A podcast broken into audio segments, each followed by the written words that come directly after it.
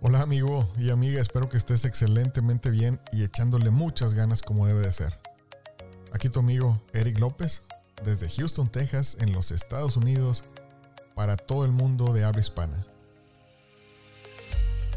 Bienvenidos a este su podcast de ISO Coach, porque este podcast está dedicado a ti amigo y amiga, responsable de diseñar, implementar, mantener, mejorar o auditar los estándares ISO. Tú eres un ISO Coach y este podcast es para ti. Mi objetivo es que escuches experiencias reales y te ayuden a ser mejor, más eficiente y lograr un sistema ISO que le dé valor al negocio. Estos son los principios de esta comunidad de coaches ISO, como tú.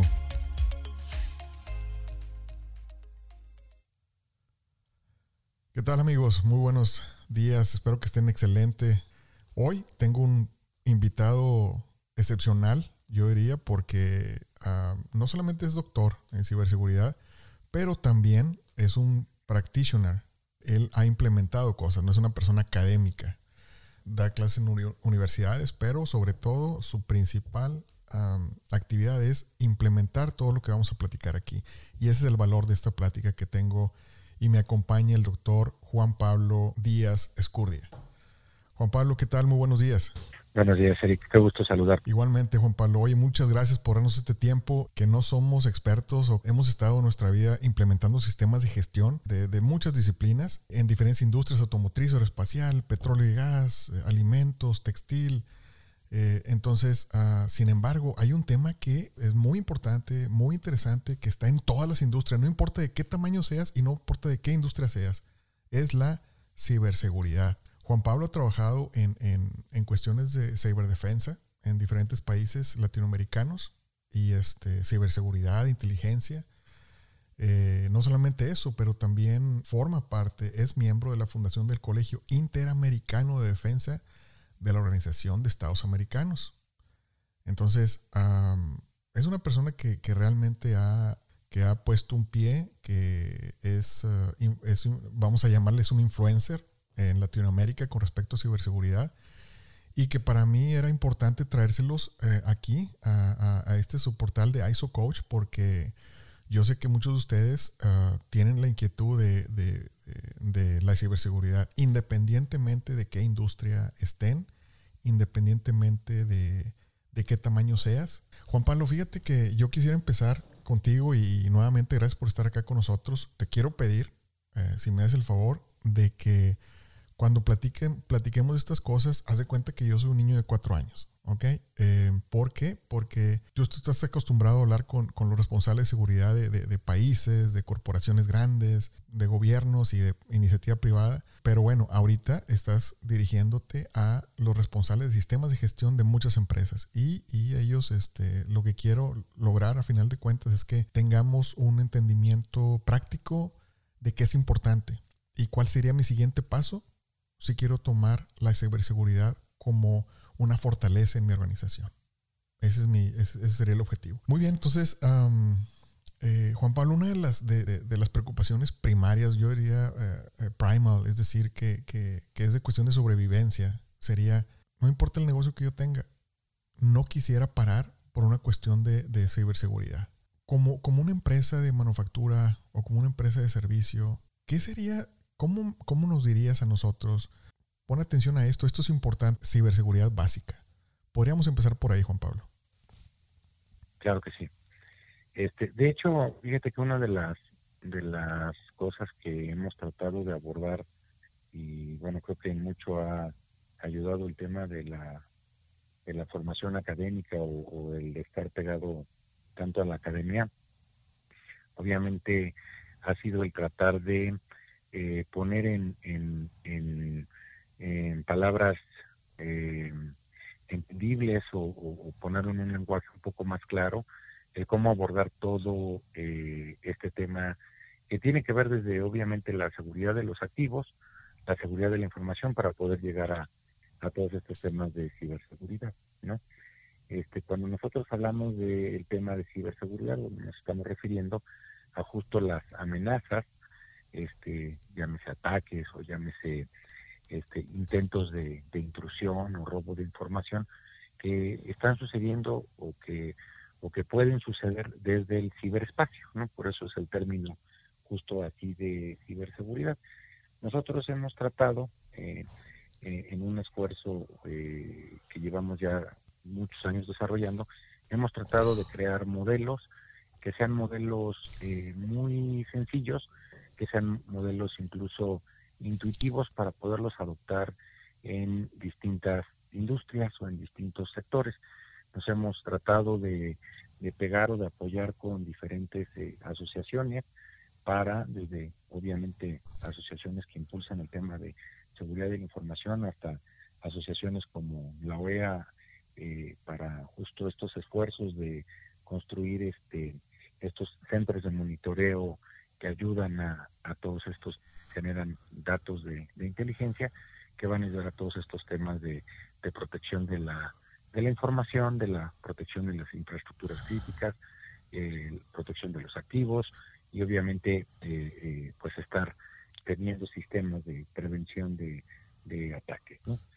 Me interesó, bueno, cuando empezaste a hablar decías la seguridad de los activos y la seguridad de la información. Entonces, ah, yo sé que tú has participado incluso proveyendo la seguridad de, candidatos presidenciales en, elecciones presidenciales en países latinoamericanos. Sé que has trabajado con, las secretarías de defensa de, de, otros países latinoamericanos.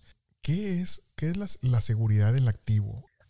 aquí lo que lo que es primordial o lo que es este como la base de todo es que al final del camino debemos de entender que partimos de una de una base tecnológica. Esta base tecnológica pues va a ser desde nuestra computadora, nuestro equipo eh, laptop, nuestra PC, eh, hasta, digo, viéndolo de una forma eh, muy básica, bueno, pues el, el, router o el punto de acceso de, Wi-Fi al que nos estamos conectando.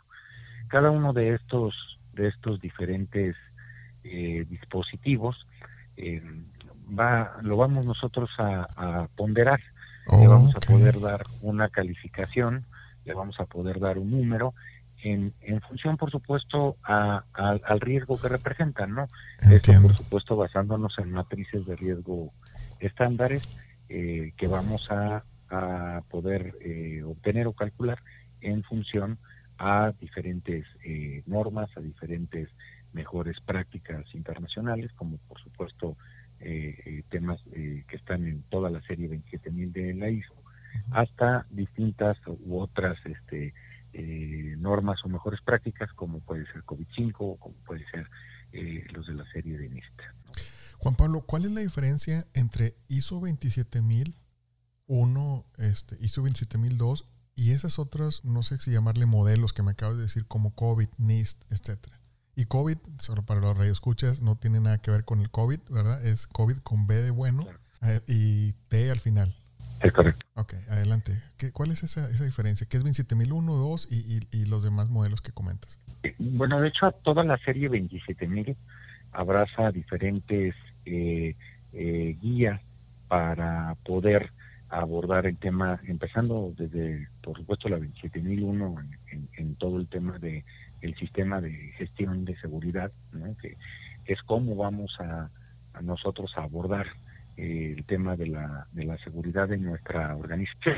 Eh, y bueno, son guías prácticas, son guías, vamos a decir, que te llevan de la mano para poder llegar a tú eh, tener todos estos, eh, hablando del inventario de activos, hablando de diferentes controles específicos, ¿no? que ya vendrían en el anexo A de la 27001 o en la 27002 específicamente, eh, que nos van a ayudar a tener un sistema, es decir, una serie de procesos, una serie de procedimientos, una serie de manuales, reglamentos asociados a todo este tema de la seguridad de la información.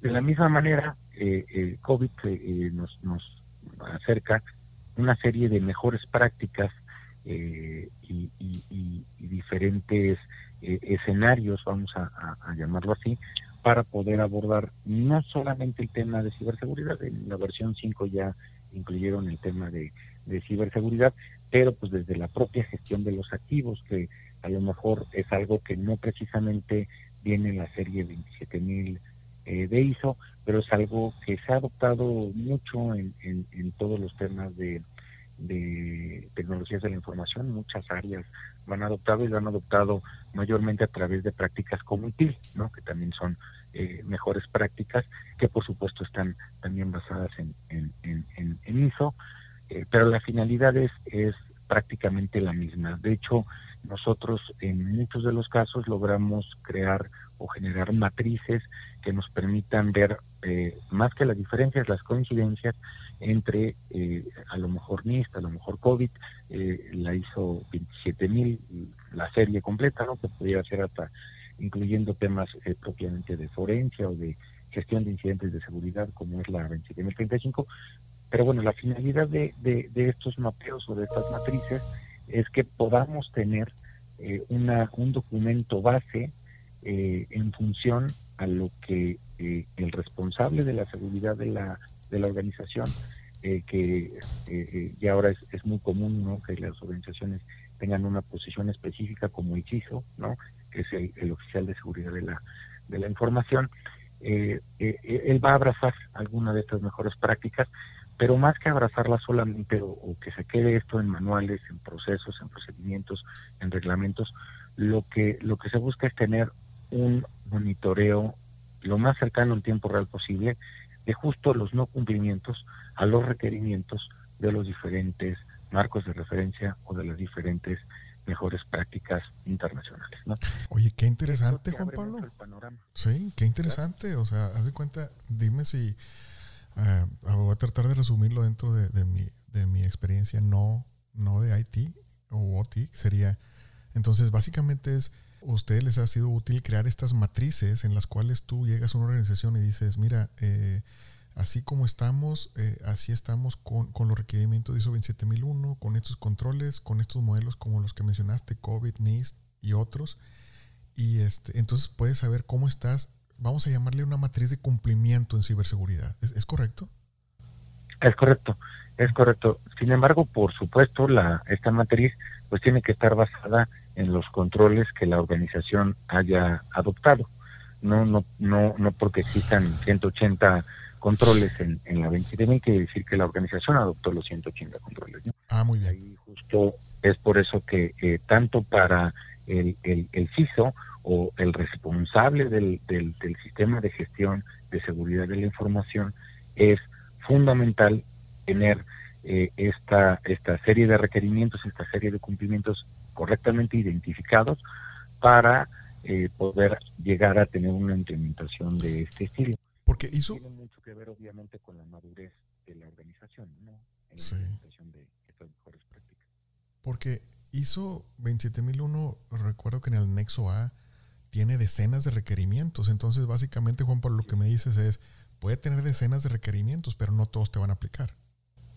Sí, sí, depende de la versión, ¿no? Podemos tener 183 controles, 186 controles, eh, eh, pero justo la eh, los controles que, vamos a adoptar son los que van a estar plasmados en nuestro sistema de gestión de la información. Muy bien. Entonces, de los 185 controles, pues podríamos tener 20 controles, que son los que pudieran aplicar para el caso específico de mi organización. Aquí lo interesante es que de esos, de esos controles que nosotros estamos incluyendo en nuestro, en nuestro sistema de gestión de seguridad de información, cuáles son o cuáles pudieran ser o cuáles deberían ser monitoreables ¿no?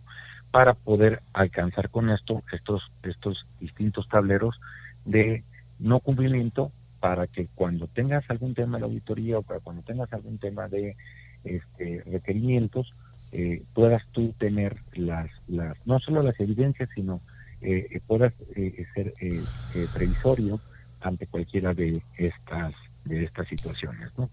Ok. Juan Pablo, entonces, para llevar un, ejemplo práctico a la compañera que está escuchando, te diría, si tenemos una, una plataforma petrolera en la cual tenemos controles de operación que se están moviendo. Yo les, les comentaba en otro episodio, en el episodio 1 de, auditorías remotas, pero sobre todo en el episodio 2 de auditorías virtuales, que eh, hay operaciones en las cuales tú tienes un cuarto de control y que está tomando muchas decisiones en función de sensores que le están enviando información. Entonces, ese, ese cuarto, hay cuartos de control operativos o sea, es decir, dentro de, la plataforma, por ejemplo, bueno, y también hay otros centros de procesamiento de información que están ya en la costa, como le dicen, o sea, ya están en Houston, Nueva Orleans o bueno, donde esté la, base. Mi pregunta aquí es, ¿cómo enfocar un, ISO 27001 y sus controles en una operación de, este tipo? Y, y, no es que me quiera poner específico en, la industria de, plataformas, pero ah, yo quisiera eh, dentro de tu ejemplo, tratar de tomar lo que sirva también para, para otras industrias que, que tienen eh, sistemas que trabajan con muchos sensores, con mucha información tomada de sensores. ¿Cómo, cómo hacías, harías este approach, Juan Pablo? Aquí justo es donde eh, cobra importancia esta mezcla de diferentes estándares, de, diferentes mejores prácticas para la implementación de, del modelo que, comentaba. La, la, finalidad del, del, modelo es justo esa, ¿no? Eh, sabemos que los activos, en este caso estamos hablando de estos sensores, ¿no? Los activos o pueden tener información importante o pueden tener procesos productivos importantes. Y esto tiene mucho que ver con lo que comentábamos acerca de la gestión de riesgos, ¿no? Eh, no es lo mismo, por supuesto, la información que pueda yo tener en un equipo, que aunque pueda ser información financiera o pueda ser información eh, de, de, pagos, no es lo mismo que un, un, sensor que está controlando una válvula, ¿no? O un sensor que me va a dar información acerca de la, de la presión eh, que, que, tengo en, en, un tren de emisión, en un, en ducto, ¿no? y esto, o esta ponderación que comentábamos al principio, nos va a ayudar justo a darle el correcto nivel de riesgo para poderle dar el correcto tratamiento a las alertas que nos pueda generar el dispositivo. Si eh, eh, en este caso en particular yo tengo un dispositivo de, medición, eh, de control en un, en un, ducto, y este es el encargado de operar una, válvula o, algún otro sistema ahí de, de de mediciones, y este dispositivo, obviamente, para que pueda tener este control remoto, está conectado a una red de datos, que puede ser una red de datos local o puede ser una red de datos con alguna conexión a Internet para poder, como bien decías, tener el control remoto. ¿no? Ahí es donde ya viene el riesgo, porque al final del camino, al estar conectado en esa red local, tiene un riesgo. Al tener él un proceso productivo, tiene un riesgo. Pero al estar conectado a Internet, ese riesgo se incrementa. ¿Por qué? Porque los atacantes lo que, lo que van a hacer es que van a hacer una enumeración, es decir, van a preguntar en esa red a todos los dispositivos que están, qué son y cómo se llaman. Y no hay manera de que el dispositivo les diga que es una cosa distinta a lo que es, porque lo tiene grabado en, en, en, su, en su dirección física. Tal suerte que entonces el atacante, al conocer el tipo de dispositivo que se está enumerando en esa red o que está o que está eh, público en, internet o que se puede accesar, eh, el, atacante puede tener o tomar el control de ese dispositivo o mandarle algún código para que tenga un funcionamiento distinto al que nosotros tenemos programado. Esto es, esto es justo el riesgo ya no solo de robo de información o, el riesgo de pérdida de información, sino ya es el riesgo operativo que implica el, tener ahora todos estos nuevos eh, dispositivos conectados a Internet eh, con, con, estos nuevos términos del Internet de las cosas y de los controles eh, que antes eran completamente análogos, que ahora ya son este, controles digitales, no controladores digitales. Entonces, e, es, bien importante justo el poder tener la correcta ponderación del riesgo que nos va a significar ese activo, que nos va a significar ese dispositivo, para poderlo monitorear y no nada más monitorear en cuanto a eh, qué tráfico está recibiendo, es decir, que le está llegando por la red, sino también a su funcionamiento, a su operación y obviamente a los umbrales en los que debe de estar esa operación funcionando. Esto nos va a ayudar en mucho a poder definir las alertas, que por supuesto, según estas mejores prácticas que estamos comentando, las voy a poder asociar a diferentes SLAs o Service Level Agreements, acuerdos de nivel de servicio. Es decir, este dispositivo, por la criticidad que tiene o que representa, no puede estar fuera o no puede estar sin operar por más de 10 minutos. Y en función de eso se disparan todos los procesos que vamos a tener en nuestro sistema de gestión, que son desde el árbol de llamadas, aquí en aviso, hasta los niveles de escalación en función a los tiempos en los que el dispositivo no funcione o no tenga el funcionamiento adecuado para la operación que nosotros tenemos eh, eh, eh, dedicada en el dispositivo. Juan Pablo, qué interesante. Es decir, nada más de escucharte, estoy pensando en, muchas otras industrias. Sería todo este engranaje de, monitoreo de sensores y de información, como la industria aeronáutica, la industria alimenticia. Es, es, decir, muchísimas industrias esto es, es clave y es crítico.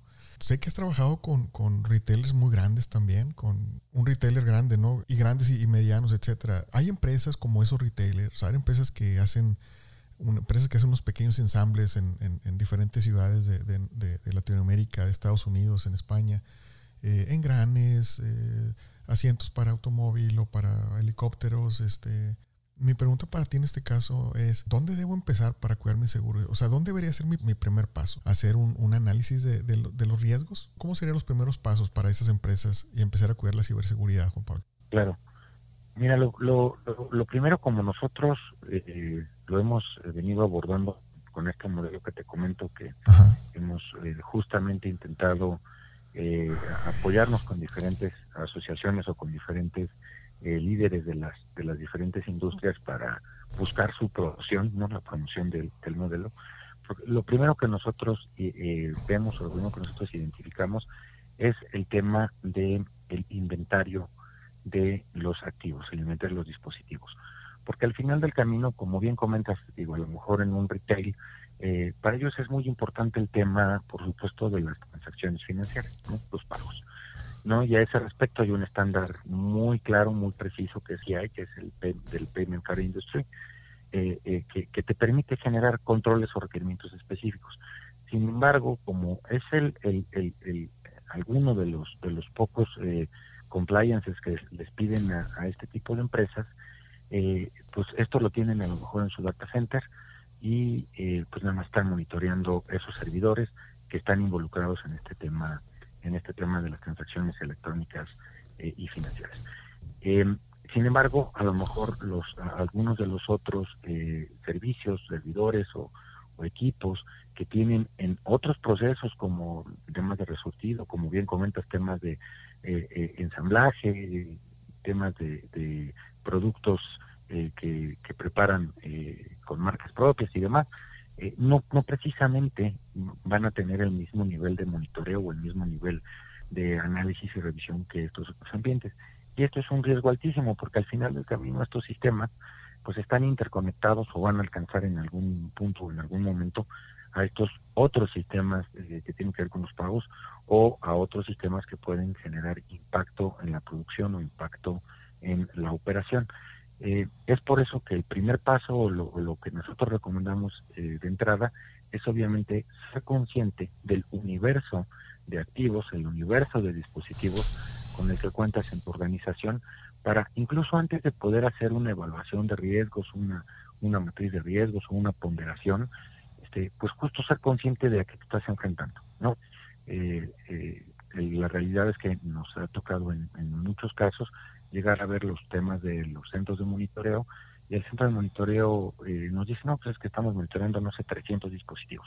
Y cuando nosotros hacemos el inventario, escaneando las redes, pues resulta que encontramos 1.000, 1.500 dispositivos. Entonces hay una diferencia muy importante. Obviamente, también el monitoreo tiene un costo, ¿no? Entonces a lo mejor la organización no lo aborda de esa manera por el costo que implica eh, poderlo monitorear. El modelo cobra sentido porque, bueno, te permite ayudarte de una serie de herramientas que algunas incluso pueden estar basadas en, soluciones eh, de código abierto, no open source, para, para no caer en, o entrar en costos excesivos de, mantenimiento de sistemas complejos.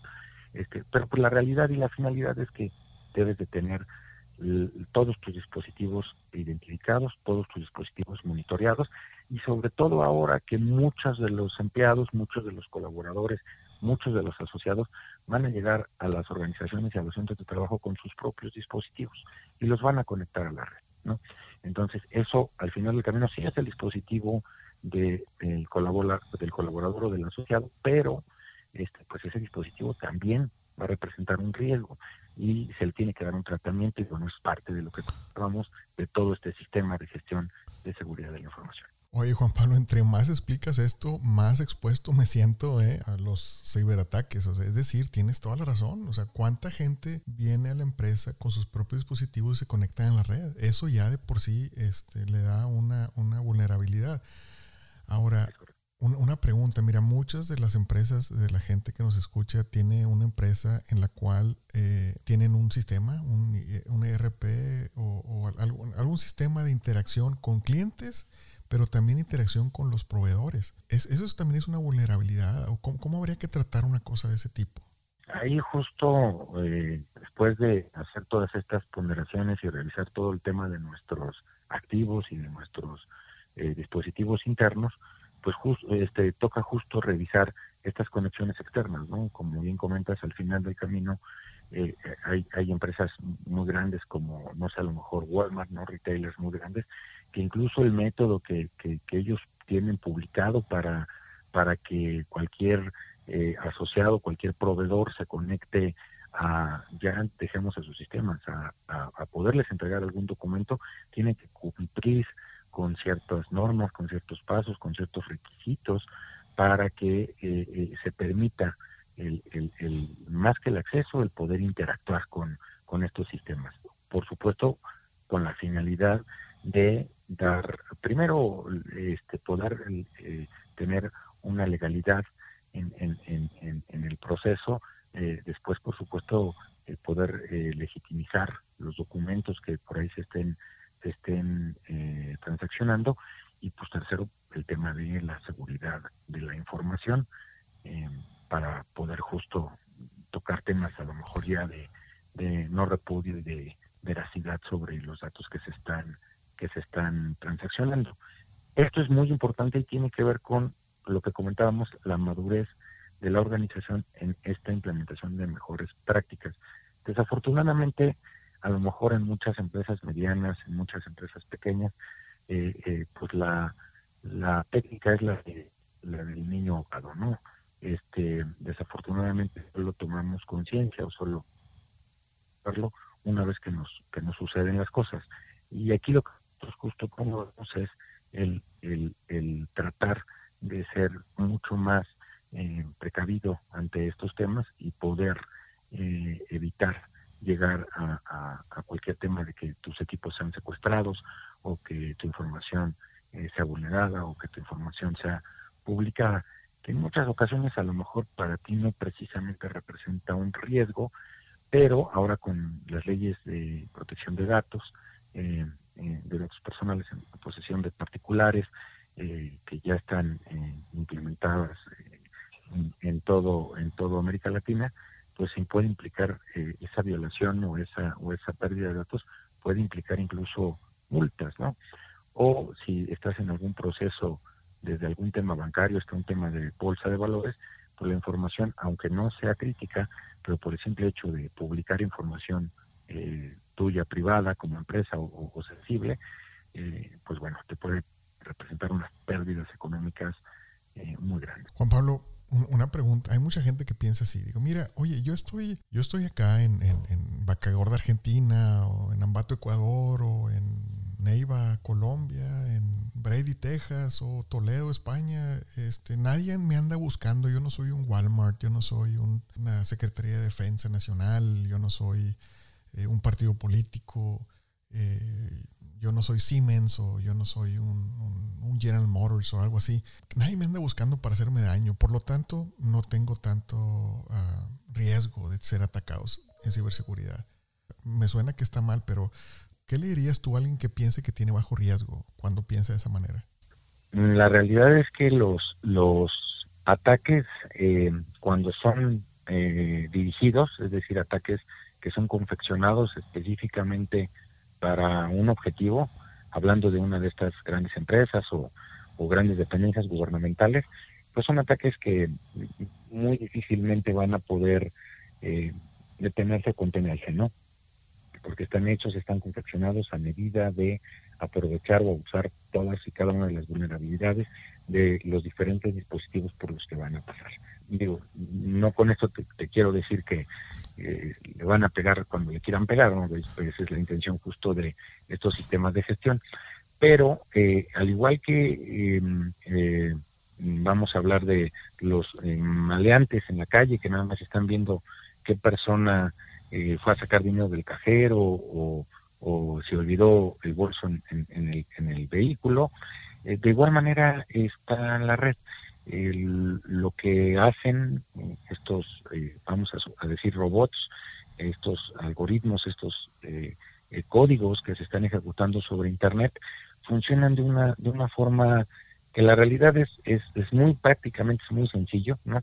Pero ellos lo que hacen es que toman el listado de las, de las direcciones de Internet, de las IPs que están asociadas a un país en específico, eh, las, las direcciones de, Internet están, están homologadas y son controladas, es de las muy pocas cosas que está legislado para el tema de Internet, porque obviamente son, son finitas.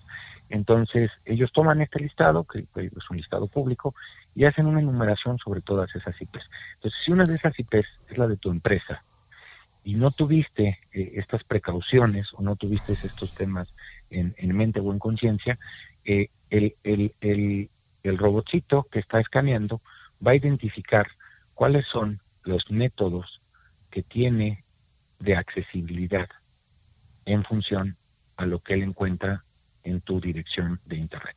Entonces, él puede ver que a lo mejor tienes ahí un, correo electrónico, que tienes ahí a lo mejor un servidor web, que tienes ahí a lo mejor tu, tu un caso que hemos visto mucho es el tema de los de los PBX, ¿no? De las centrales telefónicas basadas en IP. Entonces él al detectar esto dice, ok, ya encontré esto, lanzan a lo mejor un ataque eh, para poder vulnerar el, usuario y el password y a lo mejor en tu central telefónica hacen, eh, ponen un código que lo que hace es que empieza a enrutar de, tus líneas telefónicas hacia la red pública de telefonía, empieza a enrutar llamadas que vienen, no sé, de algún lado en África, ¿no? Por, por citar. Y entonces a lo mejor tú estás pagando una renta mensual de ese servicio y ves un incremento mínimo en ese servicio, pero pues cuando ves y revisas o haces el análisis de qué está pasando, empiezas a encontrar una cantidad de tráfico y una cantidad de llamadas enrutadas que no son tuyas, que no estabas haciendo tú y es de un servicio que tienes colgado desde hace tiempo que está utilizando eh, tu central telefónica para dar una salida a la red pública de telefonía para un negocio eh, eh, maldoso en, en África. Ah, ese, es, ese, es, por decir, por decir un ejemplo, ¿no? Un ejemplo muy práctico, un ejemplo que hemos visto mucho, ¿no? Entonces, no es precisamente que tú seas el objetivo, no es precisamente que a ti te estén buscando, es eh, que a lo mejor lo que tienes, los servicios que tienes, las soluciones tecnológicas que tienes, le pueden ser de utilidad al atacante para el fin que le esté buscando, ¿no? A lo mejor no tienes precisamente algo que puedan monetizar, pero tienes algo que pueden utilizar porque tienes infraestructura, es decir, tienes computadoras con procesadores y con memoria que a lo mejor pueden utilizar en una en una red que le llaman red zombie, eh, porque no, no precisamente la ves, y ponen tus equipos a trabajar en un proyecto de minería de Bitcoin o de, o de minería de Ethereum eh, para generarle dinero a, al grupo criminal, al atacante. ¿no? Wow. Qué interesante, Juan Pablo. Qué interesante y qué impactante. Y, y, sobre todo que sientes tú que estás en una empresa pequeña o mediana y dices, bueno, nadie me anda buscando, pero no, en realidad al tener vulnerabilidades, básicamente pones tus, tus, tus activos o bueno, pones tu empresa eh, eh, a merced de, de, quien quiera usarte para, para otros propósitos. Qué interesante. Juan Pablo, ahora, ¿cómo puedo monitorear para, para ser más preventivo? Qué, es lo que se hace para, para ser más preventivo? Digo, ya dijimos que había que hacer un análisis de riesgo, hacer un levantamiento de todos sus dispositivos. ¿Qué más podemos seguir haciendo para ser preventivos? Claro, justo después de, de poder eh, tener estos dispositivos identificados, eh, vienen ya procesos de monitoreo. Eh, como, como te comentaba hace rato, pueden ser monitoreos de, de propiamente infraestructura, es decir, de, de las capacidades propias del dispositivo, eh, cómo está funcionando, eh, para temas de operativos, ¿no? Y después puedes ir incrementando esos, esos controles al poner dispositivos como eh, firewalls, ¿no? dispositivos de red que hagan este filtrado de, de quién entra y quién sale a la red, ¿no? Y estos firewalls los puedes ir robusteciendo con a lo mejor soluciones como IDS o, IPS, que son Intrusion Detection Systems o, Intrusion Prevention Systems, que eh, igual te van a te van a generar justo estos estas cuando vean estos robots o estos comportamientos anómalos te van a generar las alertas o van a hacer el bloqueo de esos comportamientos para justo evitar que llegue eso a tu infraestructura. Eh, obviamente dependiendo del tamaño de tu infraestructura, pues van a ser los, los, los tipos de soluciones que vas a, ir implementando este, y, sobre todo eh, el costo y el tamaño de las soluciones que vas a ir implementando. No, no es lo mismo proteger a lo mejor eh, 100 endpoints, es decir, 100 computadoras eh, de usuario final, a, proteger, no lo sé, 10.000, eh, 8.000 endpoints, ¿no? Son soluciones bien distintas y bueno, te tienes que fijar en muchos factores, ¿no? ¿Qué solución voy a poner? Si es una solución en la que voy a administrar tantos endpoints o tantos dispositivos de seguridad, bueno, que me permita tener estas consolas de, de, eh, administración centralizado y además que me permita eh, generar alertas y las alertas las puedas mandar a un sistema de gestión de incidentes o un sistema de tickets. Y bueno, se empieza a hacer ahí muy interesante ya el tema operativo y por supuesto pues termina convirtiéndose en muchos casos a lo mejor hasta en un tema de big data en donde pues estás gestionando una serie de alertas y una serie de registros eh, que se están generando pues en todos tus dispositivos y en toda tu red. ¿Qué es el big data, Juan Pablo? Este justo es el, el, el, manejo de grandes volúmenes de información. Eh, para nosotros en el tema de, de ciberseguridad, eh, inteligencia y por supuesto seguridad de la información cobra mucha relevancia por lo que comentábamos, si tienes un, número eh, interesante de dispositivos que vas a estar monitoreando y todos te están generando registros y todos estos registros se tienen que analizar, las soluciones de Big Data con, con, con aplicaciones de Machine Learning o con aplicaciones de inteligencia artificial ayudan mucho a poder justo detectar patrones, ¿no? Esto digo para, para la gente que está eh, bien metida en los temas de calidad, este, pues no es, lo, no es, no es, otra cosa que, más que máximos y mínimos, ¿no? Este, vamos a, verlo como, como una representación gráfica en donde yo voy a tener un, un eh, por tipo de dato o por, o por eh, tiempo, ¿no? Este, cantidad de datos, pues voy a tener diferentes valores y diferentes parámetros y estos sistemas nos van a ayudar a justo a detectar esas anomalías, lo que se salga de nuestros valores máximos o nuestros valores mínimos y bueno, en función a eso generar alertas, ¿no? Hay sistemas a lo mejor más complejos que te permiten hacer análisis semántico, es decir, analizar las palabras que se están que se están generando y qué tan cerca estas estas palabras están de otras y bueno, en función de eso hacer asociaciones o correlaciones, eh, pero la realidad es que este tipo de soluciones cuando tienes eh, infraestructuras eh, tan interesantes, bueno, son son grandes aliados, ¿no? Para para poder sobre todo lo que comentábamos, no estar lo más cercano al tiempo real posible eh, de las de las alertas para poder prevenir eh, cualquier cualquier catástrofe, ¿no? Sí, qué interesante es esta parte de que no solamente hay es la detección como tradicionalmente se ha sido, al menos yo lo he escuchado, pero todo lo que se puede hacer a nivel de prevención. Una de las cosas que me queda a mí de esta conversación eh, contigo, Juan Pablo, es, es, el sentido de prevención, es, es, esas ideas que me acabas de meter de, ¿sabes qué? Haz tu inventario de dispositivos, o sea, checa los riesgos que tienes, haz tu análisis de riesgos y trae una matriz de cumplimiento con respecto a, a requerimientos y con respecto a controles que existen, que están disponibles. No todos los controles te aplican. Si tú eres una empresa, como decías hace rato, un retailer, entonces las transacciones financieras son, son muy importantes para ti. Yo imagino que si eres una empresa de, de, alimentos, pues tienes tus particularidades. Si eres una empresa de que está fabricando partes automotrices, tienes tus particularidades. Entonces, cada quien con sus características va a decir, mira, estos son los controles que son para mí importantes eh, dentro de lo que es la ISO 27001 y como dices tú, el anexo A y sus controles y, los, los, controles que estén por, por, los otros modelos que comentabas. Qué impactante es escuchar lo importante que es saber dónde estamos parados en cuestiones de ciberseguridad y saber que aunque no seamos eh, una empresa globalmente conocida y que todo el mundo se quiera meter como Amazon o, Siemens o General Electric, etcétera, si, si estamos en, en, el mundo cibernético y estamos mostrando una vulnerabilidad, básicamente estamos invitando al, al, crimen, ¿no? Por decirlo de una manera. Es correcto, es correcto. Ok. Juan Pablo, no tengo más que darte las gracias por venirnos a hablar de estas cosas que normalmente la gente que estamos implementando los sistemas de calidad, seguridad y de otros tipos de esquemas, a veces no, no estamos tan sensibles a, la, importancia, a la criticidad de este tipo de cosas para la continuidad del negocio. muchas gracias, Juan Pablo, por, por traernos esta información. Con mucho gusto y gracias a ti por la invitación. Eh, amigo, amiga, tenemos nuevas normas que están saliendo de la 27000, ah, pero eso, eso lo podemos dejar para, para un siguiente episodio. ¿Quieren saber más? Si tienen preguntas para el doctor Juan Pablo, vamos a hablar con él y vamos a, ver si preparamos otro episodio en ciberseguridad ya con preguntas más específicas de, ustedes. Eh, bien, Juan Pablo, nuevamente muchas gracias. Gracias por darnos este tiempo y estés bienvenido al programa cuando quieras. Muchas gracias. Gracias, Juan Pablo. Amigo, échale muchas ganas. Si tienes dudas, si tienes preguntas, por favor, no dejes de enviarnos un email o visítanos en la página de isocoach.com. Conéctanos por redes sociales. Ahí estamos para ti. Amigo, amiga, que estés muy bien. Nos vemos en el siguiente episodio. Cuídense mucho. Hasta luego.